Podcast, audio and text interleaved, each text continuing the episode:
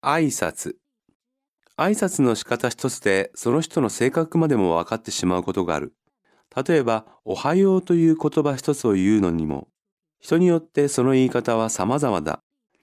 何の感情も込めずに言う人、義務感から仕方なく言う人、そうかと思えば思わずこちらまでつい笑顔になってしまうような人懐っこい笑顔で言ってくれる人。